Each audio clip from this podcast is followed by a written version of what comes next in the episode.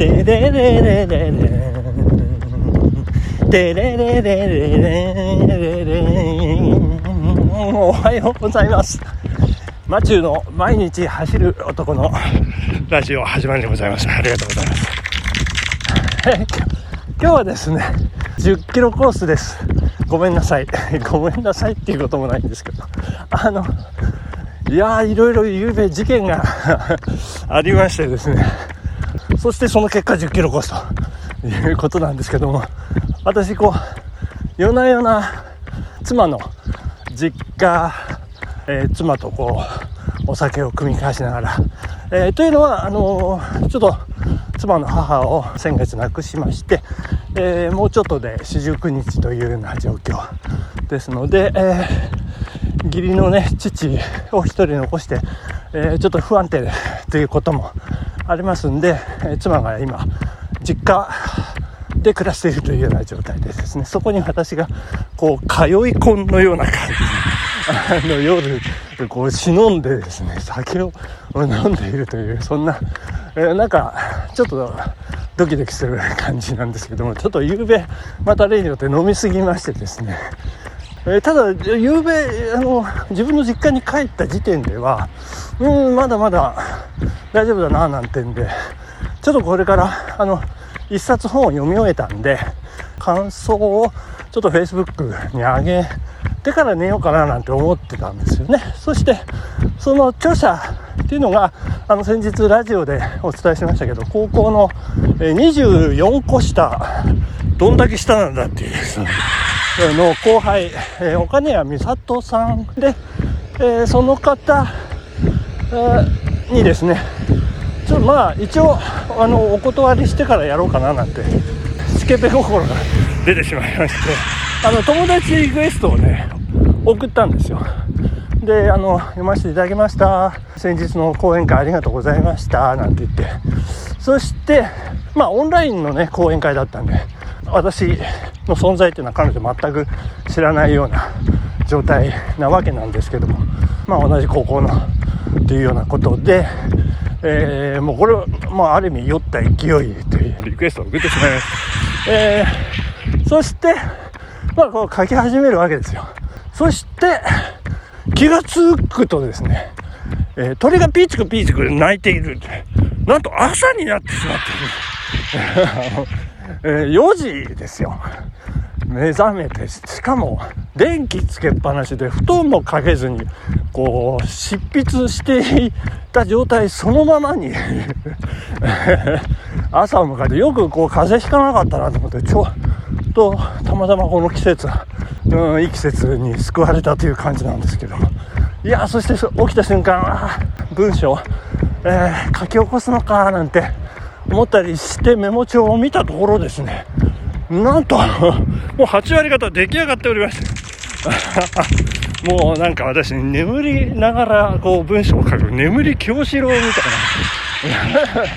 いやいや、すげえなと思って感心しながら、えー、朝ですね、こう、仕上げをして、えー、投稿しようかなと思ったら、なんと、もう、あの、すでに夜の時点で、岡根谷美里さんから、あの、先日はありがとうございました、なんて、あの、リクエスト、承認の連絡が来ております。いやいや、なんていう展開でしょう。もうこんなにクリアで面白い寝落ちも、なかなかないんじゃないかなと思うんですけど、まあそんなひどい 寝落ちをしてしまった 昨夜なんですけれども、いや、ほんとクリアな寝落ちですよね。昨日、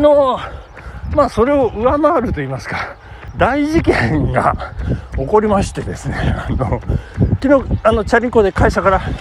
家に帰る途中、たまたまですよ、たまたま、えー、こう止まって、な、何のチェックをしてたのか、安倍チャリさんのラジオを聞こうとしてたのか、なんかスマホを見たら、こうメールがこう、いくつか溜まっていて、そのメールの中に、これ本当珍しいことなんですけど、あれなんだろうってこう気になるのがありまして、見慣れないアドレスから、あの、迷惑メールじゃない、ぽい、あの、ぽいアドレスからなんか来てまして、えー、松正一様なんて書いてあって、だいたいこういうのはもう2秒ぐらいですぐ消しちゃうんですけど、消さずに中身見てみたらですね、なんと NHK 長野放送局から、えー、イブニング新春トルシンのコーナーで、あなた様の写真を、えー、採用して放映させていただきますというような連絡が入りましてですね、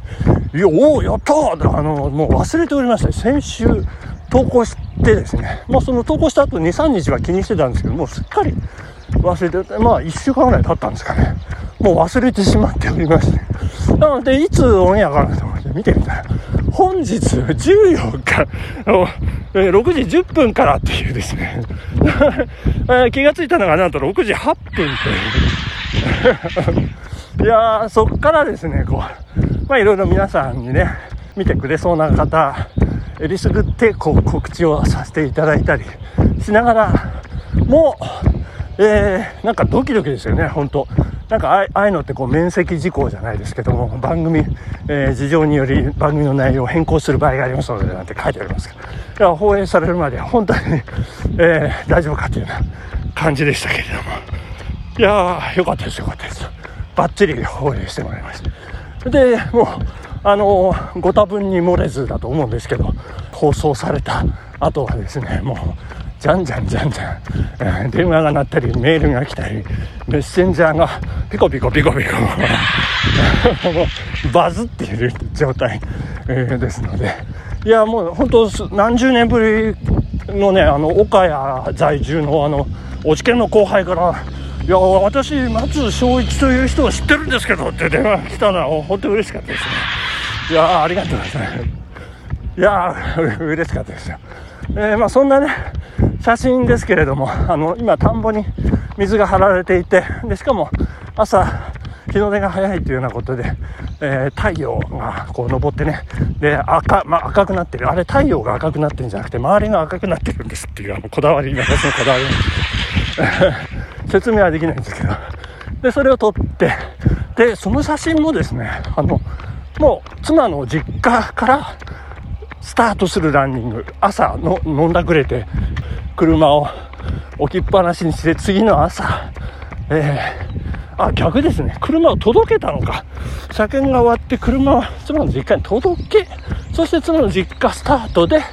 えー、ランニング開始したからこそのルートであの写真ということでございます。いやこれも馬場が、えー、撮らせてくれた。いい写真だねなんて。妻が言ってまた涙ぐんでしまうというような場面もありましたけれども。まあいろいろこう巡り合わせっていうのは巡り巡って、えー、織りなす人生。ね一気一個もごもいろいろありますね、えー、まあそんな昨日事件2つ起こりましたけれども。はい。えー、ありがとうございます。おおむね好評いただいている。マニアックに好きな食べ物ベスト10始めさせていただきますありがとうございます。えー、番外編で梅漬け、そして卵かけご飯、海苔の佃煮、10位いぶりがっこ、9位奈良漬け、8位袋麺の醤油味に酢を入れたやつ、7位海ぶどうというところまでやってまいりました。さあ、第6位の発表でございます。6位は、オリーブの実でございます。いやー、オリーブ大好き。ブラックオリーブでもブラックじゃなくても、酢漬け、オイル漬け。もうオリーブがあれば、もうお酒も飲めますし、まあ、ピザとかね、もう何でもオリーブが、えー、必須という、えー、もうほぼほぼイタリア人なんじゃないかという私、あの、本当にイタリアン好きで、それをもう代表するアイテムがオリーブの実ということで、マニアックに好きでございます。私はオリーブの実。はい、ありがとうございます。続きまして、第5位。カニ系ということで。カニ系ですよ。もうカニ、もう私、カニとは言いません。もうカニ、もう本当に大好きで、カニ味噌も身も好きだし、えー、もうカニのなんか、味、味付けのなんかタレで食べるのもいいし、ポン酢で食べるのもいいし、本当にカニ大好き、もう言ってしまえばあの、オホーツクみたいな、カニもどきでも大丈夫という、まあ、そのぐらいのもんでございます。もう第、5位、カニ系ということで、えーえー、発表させていただきました。ありがとうございます。えー、時間でございます。本日はここまでありがとうございました。さようなら。